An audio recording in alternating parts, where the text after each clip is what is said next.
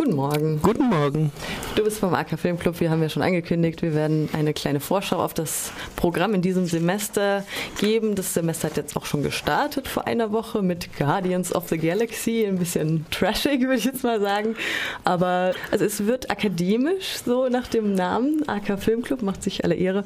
Und es sind auch einige Blockbuster im, im Programm, so wenn ich jetzt mal so grob drüber gucke. Ja, das ist ja immer unser Konzept. Also irgendwo zwischen akademisch und Trash eine gute Mitte zu finden.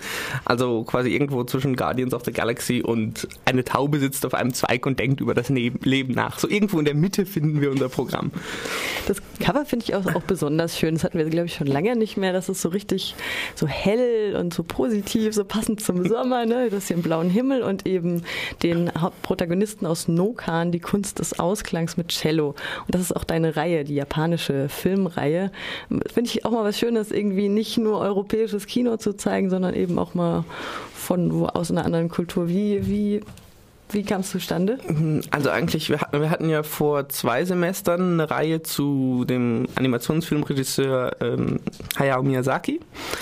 Und das ist eigentlich auch der einzige, den die Leute hier so ein bisschen mehr kennen. Und ich habe immer wieder in Diskussionen gemerkt, wenn ich über japanisches Kino angefangen habe zu reden, haben die Leute gesagt, ah, Joe, äh, Quark, äh, Hayao Miyazaki.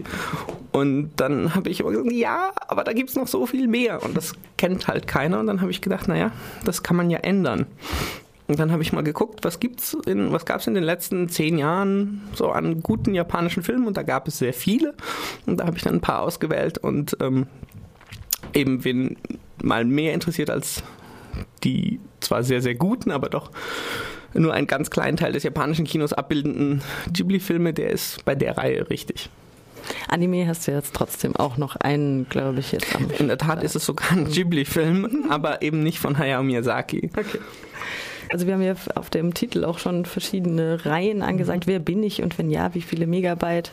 Eben japanisches Kino, europäischer Filmpreis, neuer deutscher Film läuft heute an die Reihe mit Kriegerin Xavier Dolan, restlos, rastlos. Was bedeutet das denn? Äh, restlos, rastlos, da geht es um ähm, Protagonisten, die alle irgendwie unterwegs sind, ähm, auf ganz unterschiedliche Art und Weisen. Ähm, die meisten sind äh, tatsächlich äh, physisch unterwegs, also zum Beispiel Stand By Me, ähm, Kinder, die ein Wochenende quasi in die Wildnis gehen, um, jetzt bin ich mir gar nicht sicher, ob sie einen Schatz oder einen verschwundenen Menschen suchen, eins von beiden, ähm, beruht auf einer äh, Geschichte von Stephen King, witzigerweise, ist aber keine Horrorgeschichte. Also der hat ja auch andere Sachen geschrieben geschrieben und der soll ganz toll sein, kenne ich leider noch nicht. Ähm, oder Night on Earth äh, von Jim Jarmusch, ein Film, der Taxifahrer begleitet, allerdings ein Spielfilm, der Taxifahrer begleitet, die durch die Nacht fahren und in, an allen möglichen Orten dieser Welt und sich mit den Fahrgästen unterhalten. Ähm, genau, also es geht um Leute, die unterwegs sind und was sie dabei erleben, die meistens eher so ein bisschen, wie soll man sagen, so ziellos durch die Gegend meandern, was, sie da, was ihnen dabei begegnet. Und mit Erik Romer, da kommt dann auch noch die, die akademische Komponente hinein. Aber ich habe beim Semesteröffnungsfilm ehrlich gesagt gedacht, so als Guardians of the Galaxy lief und in der ersten Szene leuchtete der Protagonist einfach rosa. Ein bisschen schade, dass es so wenig 35 Millimeter nur noch gibt. Es sind jetzt, glaube ich, nur noch drei in diesem Semester. Ja, in der Tat. Ähm, also der, der rosa leuchtende Protagonist. Wir waren uns tatsächlich auch nicht sicher, weil wir die Farbe richtig eingestellt hatten, aber die DCP eine falsche Farbeinstellung hatte und wir es quasi auf das eigentlich falsche Farbformat zurückstellen mussten, damit es richtig funktioniert hat. Mhm. Ein bisschen, ein bisschen blöd. Ähm, aber ja, es sind nur noch drei mal 35 Millimeter und das liegt einfach daran, man bekommt keine Kopien mehr. Mhm. Also oder wenn man Kopien bekommt, dann sind die in einem Zustand, dass man die eigentlich nicht mehr zeigen kann.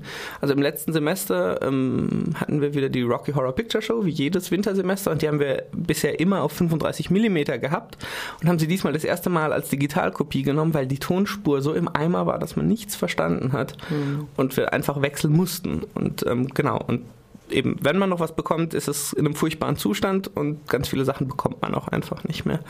Ja, ist ja jetzt wahrscheinlich auch nicht mehr rückgängig zu machen. Die Verleiher haben den Acker da ja sicher auch in der Hand, wenn es einfach die Kopien nicht mehr gibt. Ne? Ja, in der Tat. Also es gibt noch ganz wenige Filmemacher, die bestehen ja darauf, ähm, digital äh, nicht, nicht digital zu drehen. Also Quentin Tarantino ist sicher das berühmteste Beispiel, Christopher Nolan auch. Ähm, Christopher Nolan besteht sogar darauf, dass die Sachen, wo es geht, auf 35 mm oder 70 mm in den IMAX-Kinos gezeigt werden und gibt denen dann die Kopien sogar äh, mehrere Tage früher raus, damit die quasi auch einen Wettbewerbsvorteil davon haben. Aber das sind halt Ausnahmen von Filmemachern, die einfach auch so eine Marktmacht haben, dass sie das den Studios diktieren können und eben nicht der Regelfall. Leider. Na ja, gut, also wir haben hier auf jeden Fall noch ein paar Blockbuster im, im, im, im Programm. Wie gesagt, der Birdman ist der Oscar-Gewinner dieses Jahr, oder? Ja, in der Tat. Der, der läuft hat, am 3.6. Äh, ähm, Imitation Game, also so einiges, was so für ein Massenpublikum auch tauglich ist. Was ist denn dein Highlight zusammen mit deiner japanischen Reihe natürlich? Oh, da, das ist natürlich immer ziemlich schwierig zu sagen, was das Highlight ist. Also ein Film, auf den ich mich auf jeden Fall sehr freue, den ich noch nicht kenne, ist Nightcrawler. Ähm, Jack Gyllenhaal spielt da einen Arbeitslosen, der ähm, einen Verkehrsunfall beobachtet und merkt, also wie die Reporter dann quasi alle an den, an den Platz kommen und äh, überlegt, damit lässt sich doch Geld verdienen und ist dann quasi Unfallreporter, der immer als erster am Einsatzort ist und sehr skrupellos vorgeht, um die besten Bilder zu bekommen. Ist eine Mediensatire, ähm, aber wohl eine ähm, sehr bestechende Mediensatire, die vor allen Dingen durch dieses Schauspiel von Jack Gyllenhaal ganz ausgezeichnet sein soll. Ähm, und, und, und was natürlich auch immer super ist, ist die Reihe von, über, von und über Xavier Dolans Filme. Ähm, weil das ein ganz junger Filmemacher ist, mit 25, aber fünf Filme gedreht hat, die einen eigenen Stil haben, auch Themen behandeln, die, nicht jetzt, die jetzt nicht immer im Kino vorkommen. Also es geht viel um Queer-Sexualität und ähm, und das alles in der Qualität, ähm, da wird man als inzwischen auch schon über 25-Jähriger neidisch. das, also, die sind sehr beeindruckend. Also es kommt einiges auf uns zu. Dieses kommende Semester bis zum 22.07. geht es dieses Jahr, das Sommersemester im AK Filmclub. Der Eintritt kostet immer noch 1,50. In der Tat. Semesterausweis. 3 Euro auch immer noch. 3 Euro immer noch, gibt es an der Abendkasse. Ja, dann Gute Projektion, sagt man dann immer so, ne? Ja, danke schön. Vielen Dank, Sebastian, dass du da warst.